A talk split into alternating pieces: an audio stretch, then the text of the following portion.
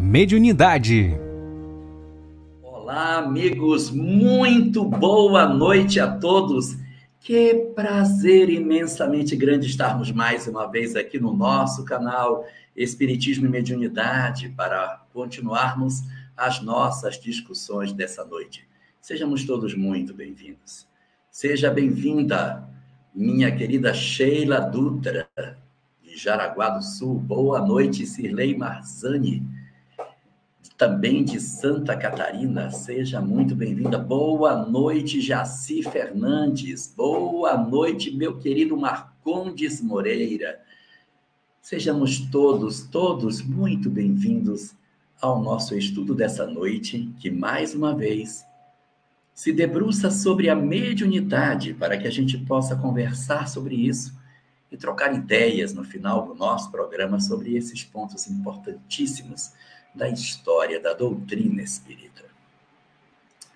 Para que a gente possa começar o nosso programa, roguemos a Deus, nosso Senhor, para que nos abençoe e nos proteja, que guarde as nossas vidas, inspire os nossos corações, a fim de que as verdades espirituais, os valores do Espírito, permaneçam em nós, iluminando as nossas almas e garantindo aos nossos corações a serenidade e a paz que tanto precisamos.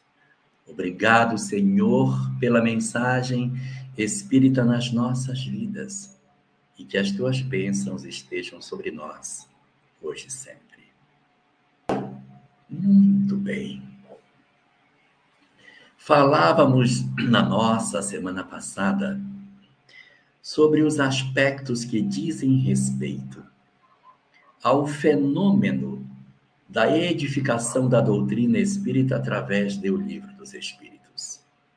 Nós percebemos na nossa semana passada a beleza daquilo que ficou reservado para nós na primeira parte da obra, uma, uma parte em que os médiums oferecendo a Kardec, através da mediunidade, o Espiritismo, deram a todos nós as informações sobre Deus e a criação, sobre os elementos gerais do universo, sobre a formação das condições da vida. Mas, no conjunto de verdades apresentada pelos Espíritos a todos nós, evidentemente, as questões que estavam sendo oferecidas para as nossas vidas não eram somente aquelas que diziam respeito aos elementos gerais do universo. A vida dos espíritos, a vida espiritual, a essência daquilo que se poderia dizer das verdades espíritas, Kardec reservou a segunda parte da obra a chamada vida espiritual, em algumas traduções colocada como a vida espírita, mas a vida espiritual como sendo o objeto de discussão da segunda parte do livro dos Espíritos. Uma parte fantástica da obra, porque vai se debruçar exatamente sobre o objeto principal de discussão de tudo aquilo que nós temos para trabalhar é nessa parte da obra que o espírito será analisado. Não mais na condição uh, daquilo que foi visto na parte primeira, porque a parte primeira, a nossa primeira parte de O Livro dos Espíritos, ela falava do espírito, mas de uma outra maneira. Ela falava do espírito colocando como sendo uh, o elemento geral do universo como sem forma, o elemento geral que não teria uh, nenhuma outra dimensão que não fosse a chama, a centelha. Agora não. A segunda parte da obra vai trabalhar para nós os aspectos que dizem respeito especificamente ao espírito enquanto ser. Agora a gente vai estudar o, ser espírito, o indivíduo, nós, a nossa história, o que somos, de onde viemos, o que estamos fazendo aqui, para onde vamos? Esse é o objeto de discussão que a mediunidade vai nos oferecer pelo conhecimento obtido através dos médiums. Então a gente vai poder trabalhar essa obra e perceber que ela se desdobra em diversas questões diferentes, trabalhando os mais diferentes assuntos que poderiam ser relativos à vida dos espíritos, a sua origem, sua ligação com o corpo, sua emancipação, processo da morte, a vida no mundo espiritual, depois o torno dos espíritos à vida corporal. É muito rica, ela vai capítulos específicos falando sobre os espíritos em si. Depois outra parte discutindo sobre a encarnação dos espíritos. Por que, que os espíritos encarnam? Depois, a morte, a volta dos espíritos ao mundo corporal. Depois, a reencarnação, a vida no mundo espiritual. Depois, a volta do espírito à vida corporal. Durante esse processo de conexão do corpo com o espírito, vai ter um capítulo específico para falar sobre a emancipação da alma, que são os fenômenos aonde o espírito se desprende do corpo, vai para o mundo espiritual, mas não é a morte. São os diversos processos de afrouxamento dos vínculos, permitindo que o espírito se desprenda do corpo temporariamente, para depois se reconectar. Depois terá o mágico e extraordinário capítulo 9, que vai falar sobre a influência dos espíritos no mundo corporal, que vai falar sobre a essência do nosso canal, vai falar sobre mediunidade, vai comentar sobre como é que esses fenômenos ocorrem, vai comentar conosco sobre a dinâmica da conexão dos espíritos com os homens. Depois o capítulo 10, capítulo que eu gosto demais, chamado Os Três Reinos um capítulo que fala da evolução anímica e que antecipa os princípios da evolução das espécies. E coroando tudo isso, vai, perdão, capítulo 10, que vai falar sobre a ocupação dos espíritos, a missão dos espíritos, e o 11, que é o capítulo dos três reinos, que é o que fala sobre essa parte final, aonde fecha até a questão 613 o livro dos Espíritos, a segunda parte da obra. Então, ali estão colocadas as questões mais intrigantes sobre a existência do espírito. Morrer, renascer, mundo espiritual, como são os espíritos, como é que eles se relacionam. As nossas dúvidas estão todas tratadas no corpo dessa obra.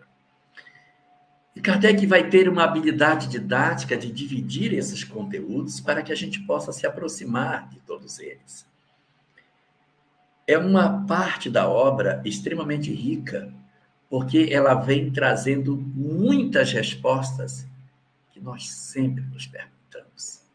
É aqui, na segunda parte de O Livro dos Espíritos, que estão apresentados os pontos capitais sobre como é que o Espiritismo entende a ideia da vida, da vida espiritual. E um ponto fundamental para que a gente possa entender tudo isso, embora ela seja uma parte muito larga, falando das reencarnações, eu queria me prender especificamente a um aspecto hoje, que é o que importa de maneira mais efetiva nas nossas reflexões dessa noite. Uma pergunta que muitas vezes nós nos fazemos. Por que, que a gente precisa reencarnar? Por que, que a gente tem que estar na Terra? Por que, que a gente não fica do lado de lá?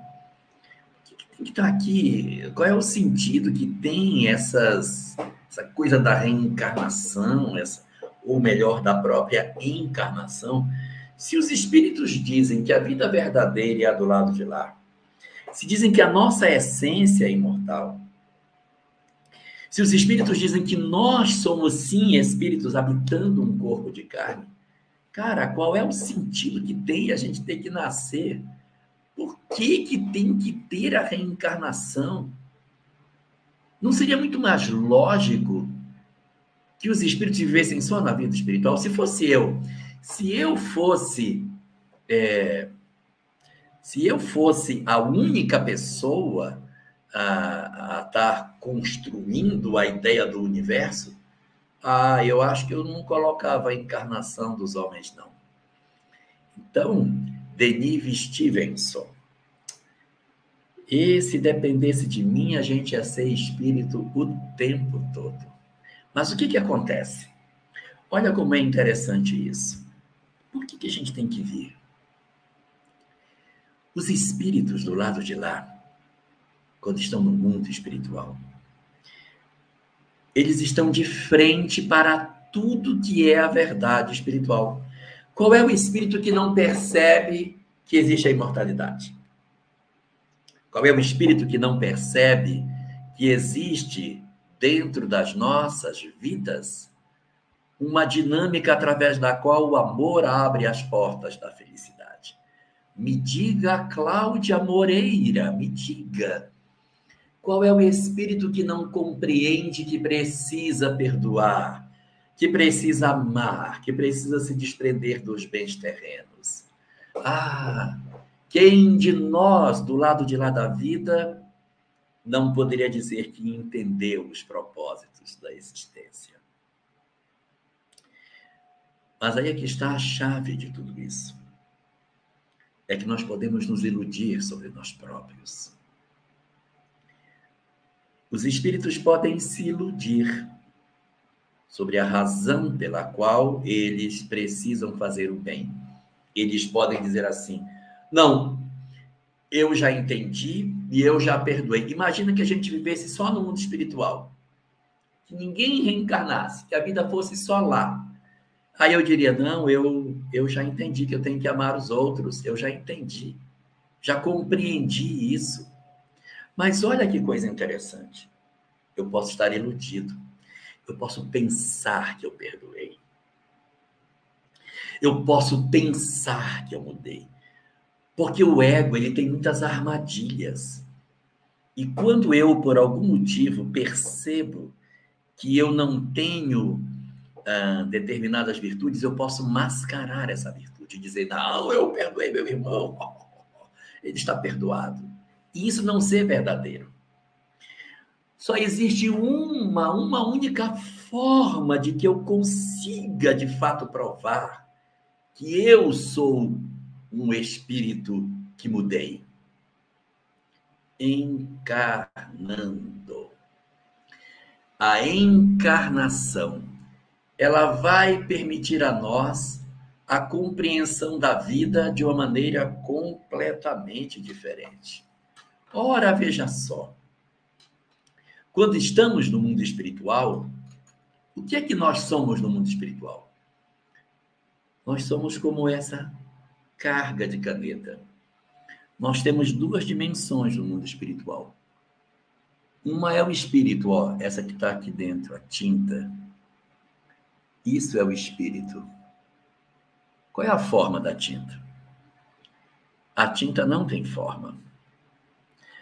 A tinta, ela não tem forma definida, ela toma a forma que a carga tiver. Se a carga dobrar, a tinta se modifica. Por quê? Porque o espírito, como sendo a tinta, não tem forma. Não tem forma.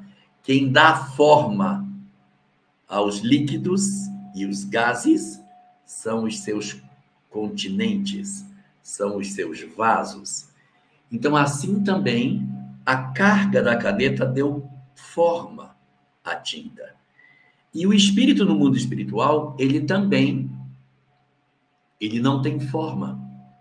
Mas ele tem um perispírito, ele tem, portanto, um instrumento que é a condição que lhe dá forma. Então, no mundo espiritual, nós temos espírito, que é a tinta, e perispírito, que é a carga ela nos dá a forma. Mas é uma forma flexível, né? forma moldável, uma forma que pode alterar. E aí as pessoas dizem assim: ah, a memória, a essência do espírito está no perispírito. Não está. A essência do espírito é a tinta. A essência do espírito é isso que está aqui dentro. E não é o perispírito que tem a essência. A essência está aqui dentro, ó. Quando eu risco, é que eu vejo a essência. Isso está no espírito. Na verdade, o perispírito, ele expressa a memória do espírito. Mas o perispírito não é, ele não é a memória, ele expressa a memória, porque o espírito é essa tinta que está aqui dentro. E pela pelo perispírito, ele se expressa. E aí, o que ele faz, produz o entendimento do que, é que está dentro dele. Só que quando nós estamos no mundo espiritual, eu posso mentir, eu posso me enganar. Pode, Marcelo Rigotti, faça, pode fazer a sua pergunta. Eu posso me enganar. Então o espírito reencarna. Quando a gente reencarna, a gente recebe um outro corpo. Tá vendo? Perispírito recebe um corpo. Agora sim, eu estou num corpo. Esse corpo hum, é rígido, esse aqui não muda, ele tem a forma definida. É diferente do perispírito, que era moldável. O corpo físico, ele é um corpo rígido e ele envolve o perispírito. Então, nós, com essa imagem, podemos ter a compreensão de como é que se expressa. Só que a memória do espírito está aqui. Então, o que, que acontece durante a encarnação? O esquecimento do passado. Cadê a memória? Está oculta pelo esquecimento do passado. O esquecimento do passado, que é o que cobre a memória, impede que eu lembre o que eu sou, eu não consigo acessar. Eu quero, mas eu não consigo. Eu não consigo lembrar o que eu sou. Para que o que eu seja em essência eu me manifeste. Então, por que que eu tenho que reencarnar? Para abafar as minhas lembranças, para amortecer as minhas memórias, para que eu as minhas memórias fiquem cobertas e eu não consiga acessar esse conhecimento. E por que, que eu tenho que, tenho que uh, abafar essa memória? Por que motivo que tem que abafar? Para que eu revele o que eu de fato sou. Se eu não abafo as minhas lembranças, eu vou chegar e dizer, opa, reencarnei, irmão dele, então eu tenho que ser bom, porque eu disse lá que eu era bom, então eu vou ser bom aqui. Oi, maninho, que lindo, maninho. Mas se eu sofrer um processo de abafamento da minha memória, se eu sofrer uma espécie de anestesia das minhas lembranças, eu vou ficar só com aquilo que está na profundeza do meu ser. O que está na pele da minha alma, eu vou esquecer. Aquilo que eu disse, mas que eu não sou, eu não serei do lado de cá. Aquilo que eu penso que eu sou, mas que eu não sou de verdade, vai se perder durante a gestação porque durante o período em que a gestação está se processando, em que nós estamos promovendo o processo de amortecimento progressivo das memórias, o espírito está progressivamente revelando o que existe no seu eu profundo. Se eu realmente perdoei uma pessoa, se eu realmente perdoei, e eu reencontrar essa pessoa no mundo físico, se eu de fato perdoei, nós superaremos o passado, porque eu de fato superei, superei. Mas se em mim as lembranças estivessem abertas, e eu conseguisse lembrar de tudo que eu sou, dificilmente eu conseguiria passar por isso. Então, existe, na verdade, várias razões para o processo da encarnação do espírito. Uma das primeiras razões que a gente tem é permitir. Boa noite, Camilinha Ferraz. Boa noite, minha irmã Beth Teles. Sejam todas muito bem-vindas ao nosso canal Espiritismo e Mediunidade. Então, olha o que acontece. Quando eu reencarno, a primeira das situações, são quatro as, as razões pelas quais, a primeira delas é que eu posso estar no mundo espiritual cheio de culpas, de dores, problemas. O meu perispírito é um perispírito todo enrolado.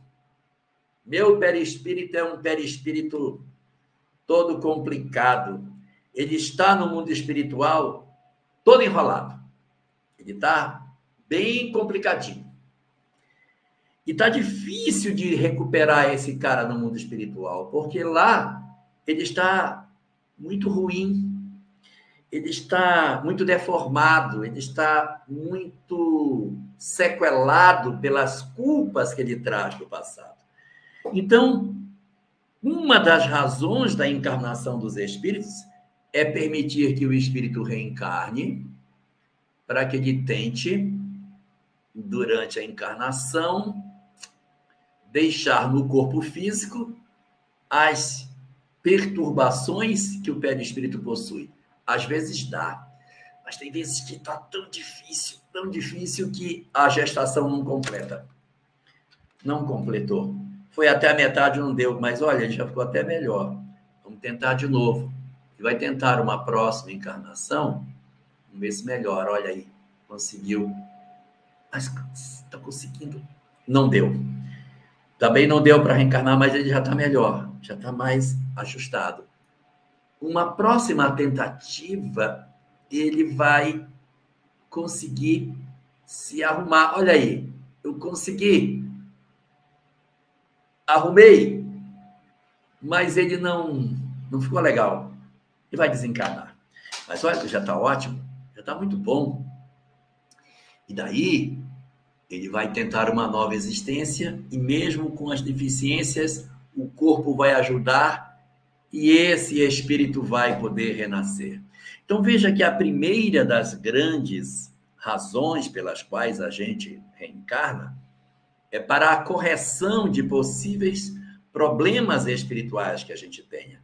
Então, eu renasço e o corpo físico vai me ajudar a corrigir as condições espirituais. Quando eu desencarnar, ainda não estou 100% não, tá? Mas já estou bem melhorzinho. Né? Aí tem que ter aí uma, uma ajudinha, né? No mundo espiritual, para que o espírito possa, olha, esse aqui já está ótimo.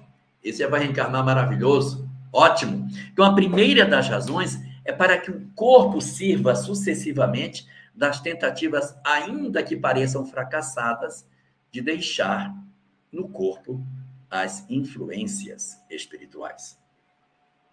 Segunda razão, eu encarno no mundo físico para que de repente eu possa, com o esquecimento do passado, que vai embotar a minha memória, esquecer o mal que eu fiz. Eu não vou lembrar o mal que eu fiz.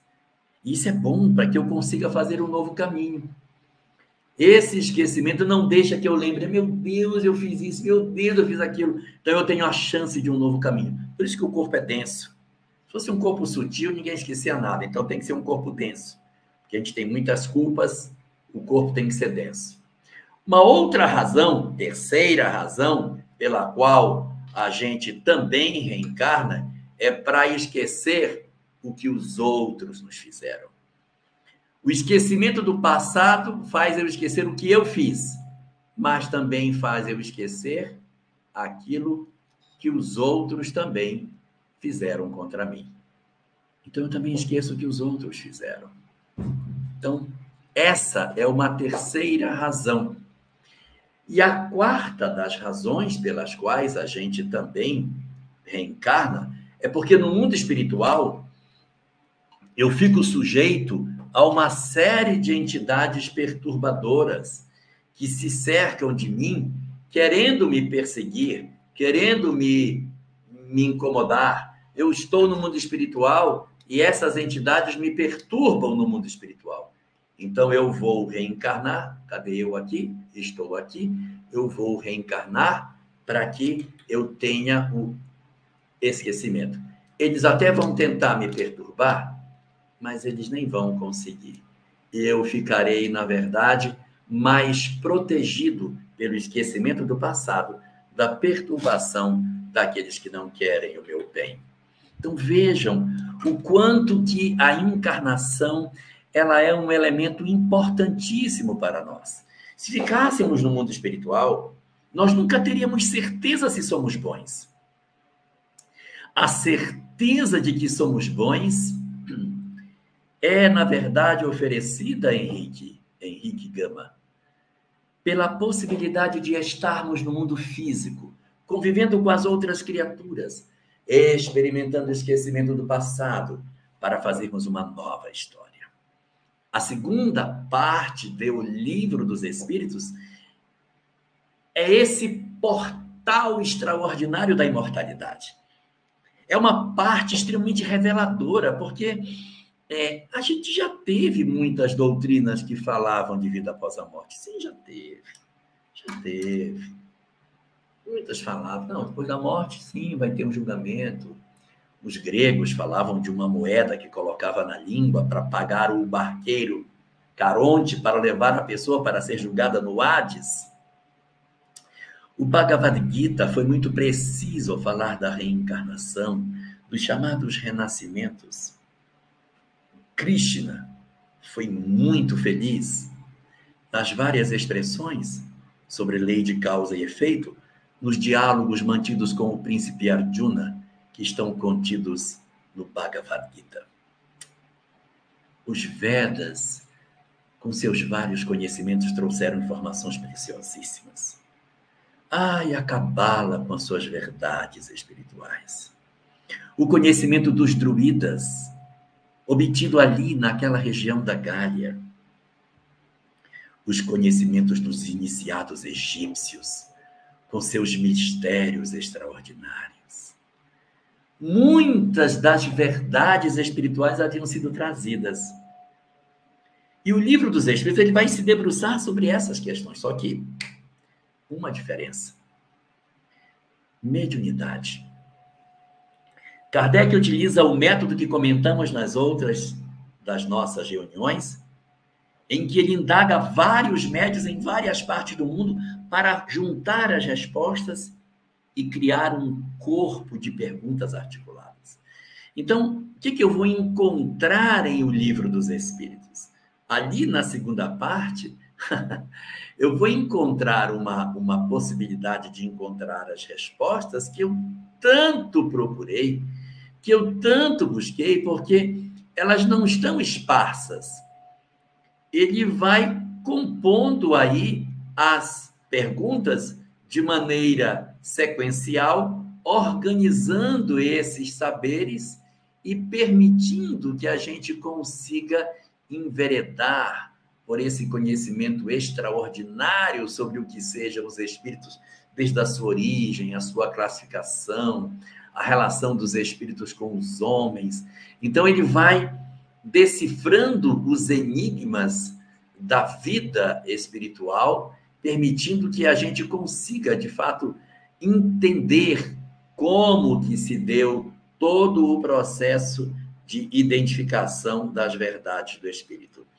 Então, lá na primeira parte de O Livro dos Espíritos, a gente vai até a questão 75, e a gente vai começar essa segunda parte na questão 76 e vai até a questão 613. Quem for bom de matemática, faça as contas aí. 613 menos 76 mais 1. Tem que somar 1 porque a 76 está dentro. Camila, vê aí para mim enquanto dá essa conta. 613 menos 76 mais 1. Esse é o número de perguntas e de respostas que nós obtemos com o livro dos Espíritos. Perguntas que vão oferecer a nós a oportunidade de descedentarmos-nos de muitas coisas que a gente gostaria de perguntar. Dói morrer? Como é a morte? O que acontece? O que acontece quando a gente morre? Para onde a gente vai? E como é que o espírito se sente quando retorna ao mundo físico? É justo a gente interromper uma gestação que está se formando? É correto? Não é correto? Então, nós vamos ter aí, obrigado, Regina, 500, 541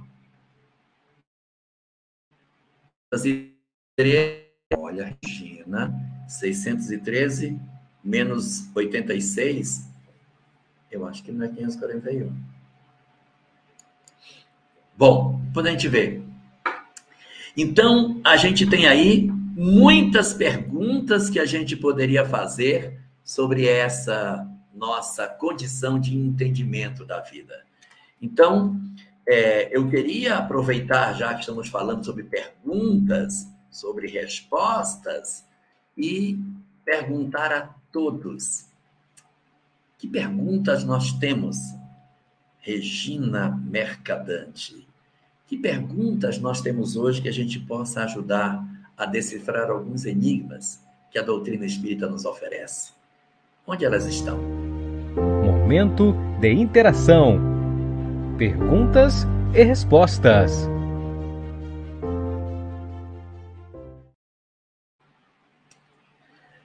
Olha só, o André Roberto faz a pergunta. Gostaria de tirar uma dúvida, se possível. Ajudo a dar palestra em uma casa em Goiânia. Pode, pode, pode se estar mediunizado? Olha, essa palavra é uma palavra muito forte, porque o processo da mediunidade, ele vai desde os aspectos mais sutis até os mais intensos. O indicado para tarefas de palestra na casa espírita é que a gente fale intuído. Por exemplo, eu estou aqui falando desse momento. Eu não perdi a minha consciência, eu sei qual é o meu nome, eu sei quem eu sou, eu sei onde eu estou, eu estou vendo a mesa onde eu estou, eu estou em pleno uso das minhas faculdades mas eu tenho intuições, eu tenho ideias de como encaminhar o raciocínio, sugestões que me vêm. Eu posso dizer que eu estou mediunizado? Depende do conceito que se tem, André. Eu posso dizer que a gente está intuído, porque a palavra mediunizado a gente costuma reservar para o fenômeno da mediunidade ostensiva, na qual a pessoa dá passividade a uma entidade que faz a palestra em nosso lugar. Em termos do movimento espírita organizado, essa não é a indicação mais apropriada para a palestra. Por quê? Porque as pessoas vão, elas precisam sentir a vontade. E se ela chegar ali tiver um xamã fazendo uma palestra, uma pessoa já em transe mediúnico, falando com os olhos fechados e fazendo uma dissertação mediunizado, no sentido lato da palavra, pode não ser agradável para quem está vindo. As pessoas podem se sentir incomodadas, desconfortáveis. Então, o que é mais adequado, André? Que a gente ore, que a gente se prepare, estude e quando for para a reunião, estar aberto às intuições, mas sem permitir com que sejamos capturados por uma entidade que faça a palestra por nós e assim alcance a condição de dizer: a palestra foi feita por fulano de tal. Ah, 690. Agora, não, é, é 613 menos 76 mais um. então, é 613 menos 76 mais um. Então, olha só, é importante que a gente não se coloque à mercê dos espíritos, mas esteja aberto para uma intuição que possa acontecer. Ok, André? Temos aqui o oh, Marcelo Rigotti, que perguntou ainda há pouco se podia fazer a pergunta. Claro que pode, vamos ouvir a pergunta dele. Qual o maior erro que um espírito encarnado pode fazer numa encarnação? Depende muito. Depende muito. Qual o maior erro que um espírito encarnado pode fazer numa encarnação? Pois num debate em nosso centro, foi dito que seria o suicídio voluntário. eu poderia dizer que o suicídio voluntário é uma das condições consideradas mais graves que o espírito possa cometer. Mais graves.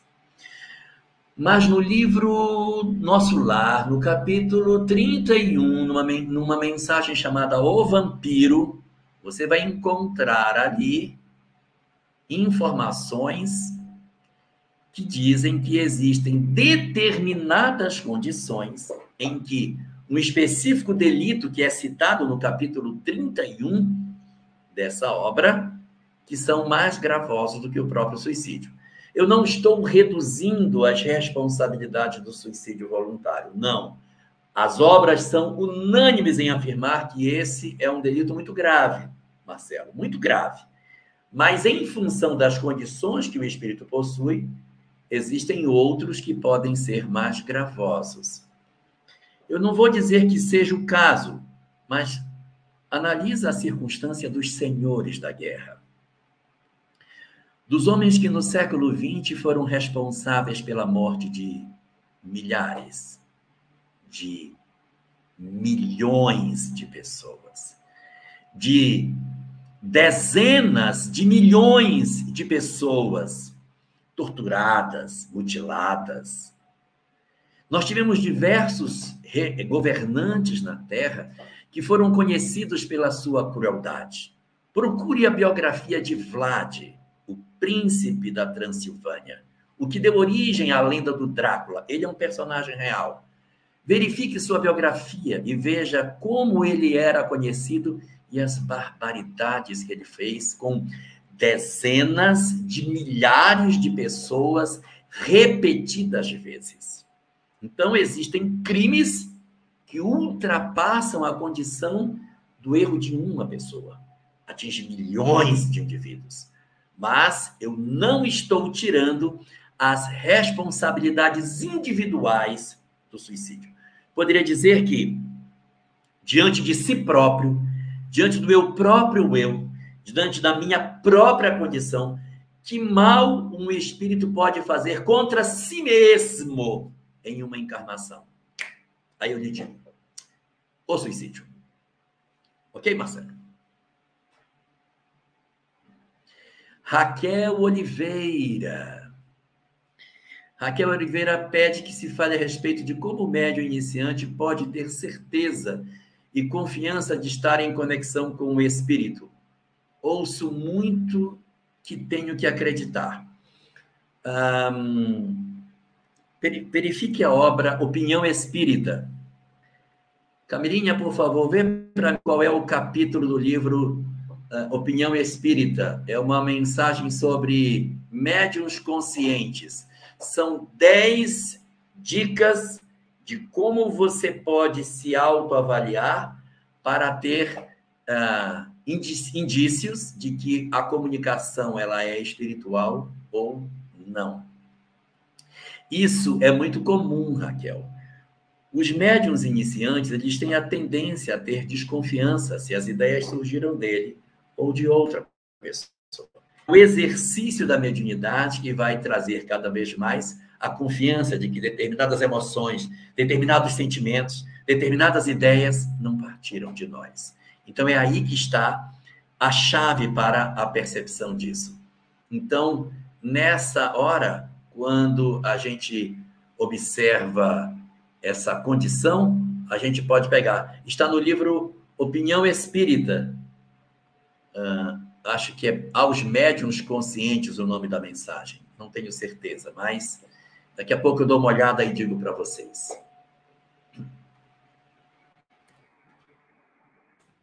Vamos para a nossa próxima pergunta.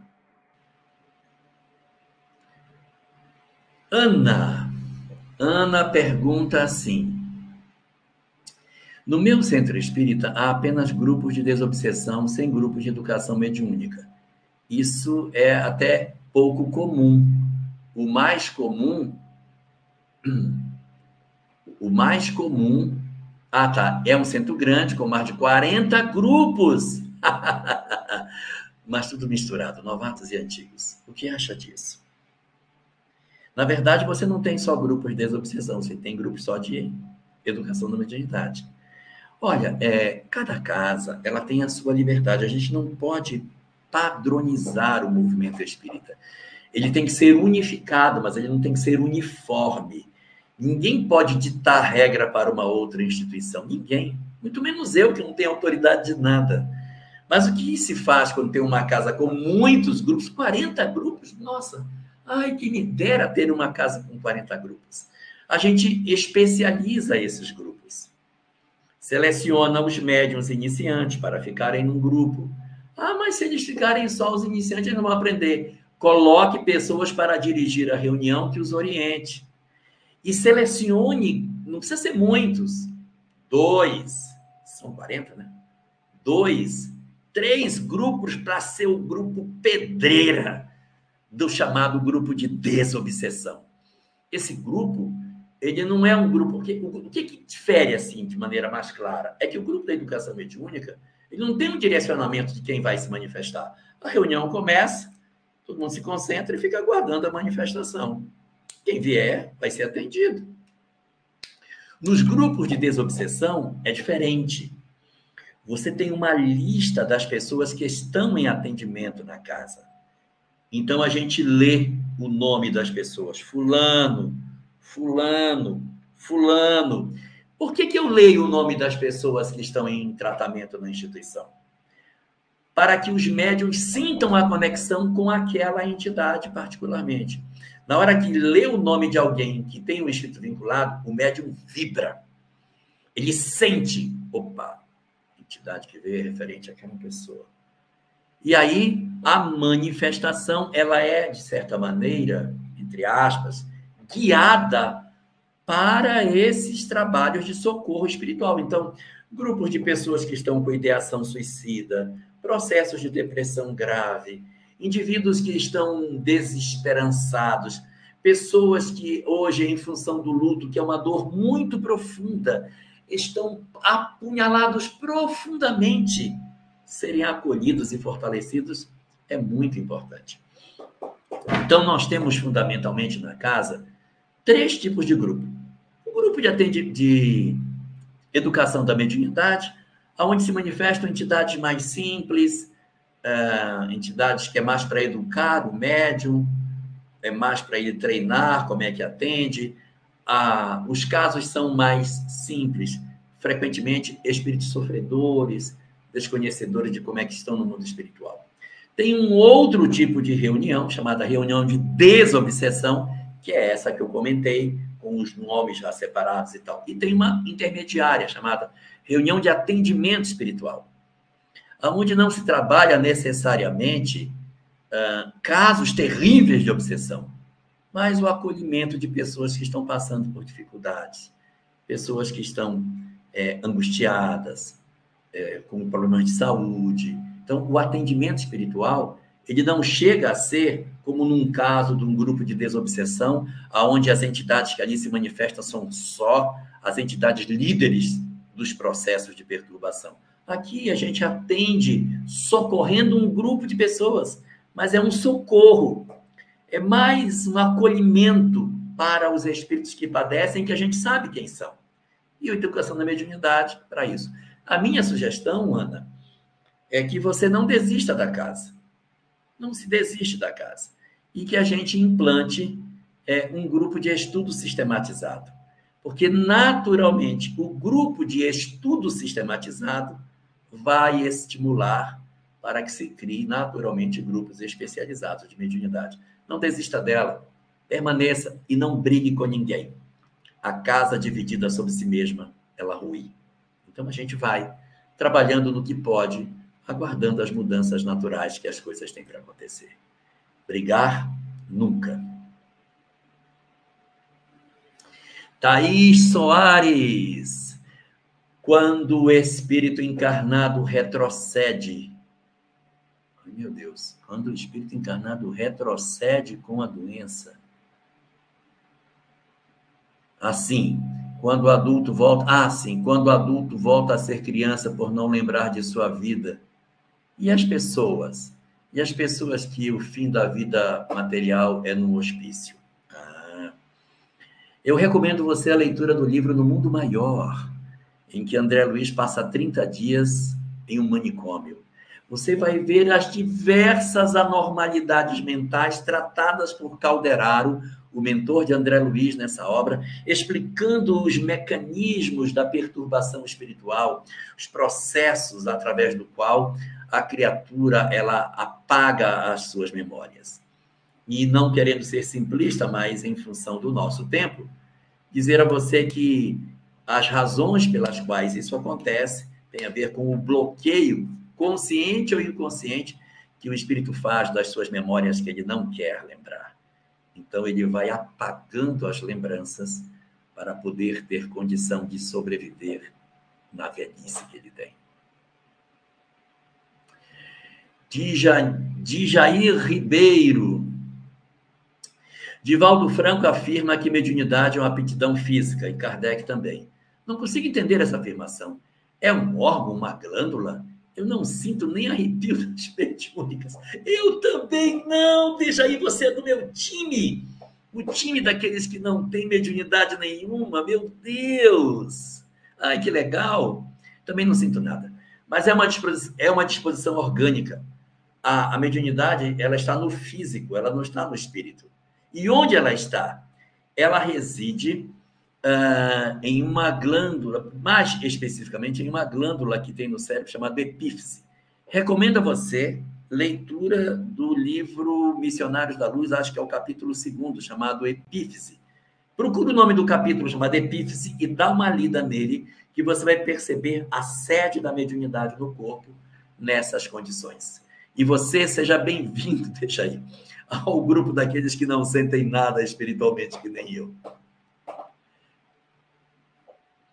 Elieva diz: Eu já fiz três fertilizações in vitro e não deram certo. Os embriões dessas fertilizações que não conseguiram prosseguir na gestação seriam considerados abortos?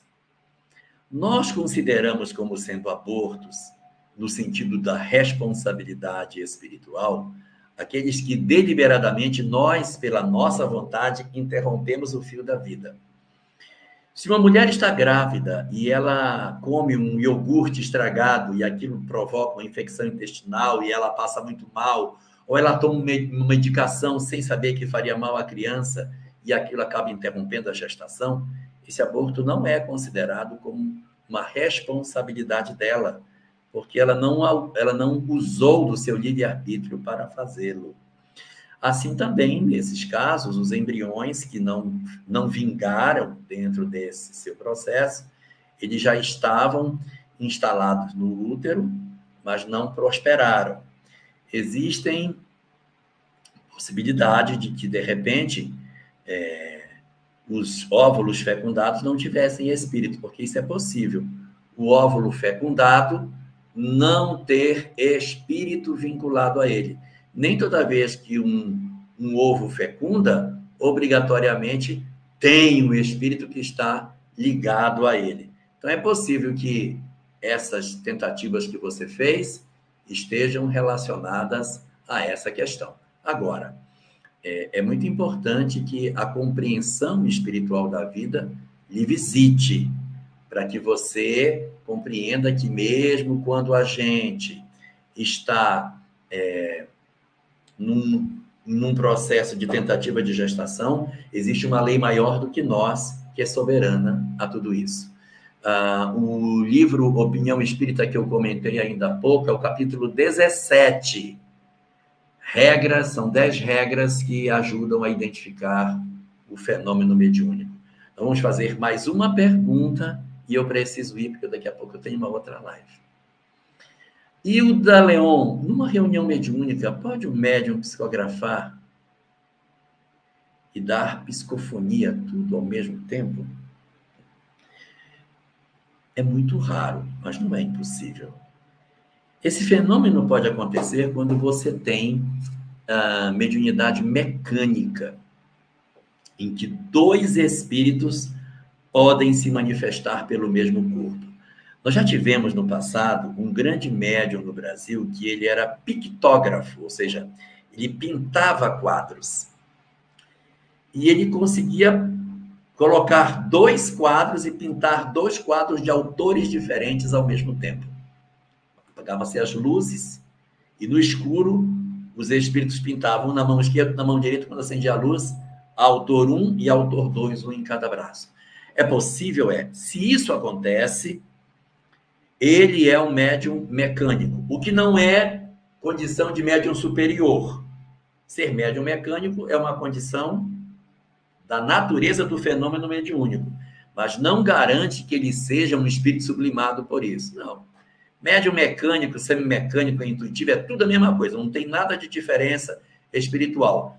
Possível é, mas é raro nós termos alguém que consegue ter essa capacidade de manifestação de duas entidades ao mesmo tempo. Não é impossível, mas é bom ficar de olho nele. Temos que terminar a nossa reunião. É uma pena. Esta semana que vem a gente volta para novas reflexões sobre essa questão tão maravilhosa que é o mundo espiritual. Vamos fazer a nossa prece para agradecer a Deus essa oportunidade maravilhosa de estarmos hoje aqui, nesse momento mágico das nossas vidas, entendendo a vida imortal ainda na Terra, para dizer a Deus o nosso muito obrigado por tudo que Ele nos tem concedido, pelas bênçãos que nos tem oferecido e pela chance que nos dá de entendermos a beleza de todas as coisas da vida espiritual. Obrigado por tudo, Senhor. Abençoa os nossos corações, ilumina as nossas almas e guarda os nossos caminhos sob a tua bênção e a tua paz. Estude conosco. Faça parte da família Espiritismo e Mediunidade. Em Lives TV.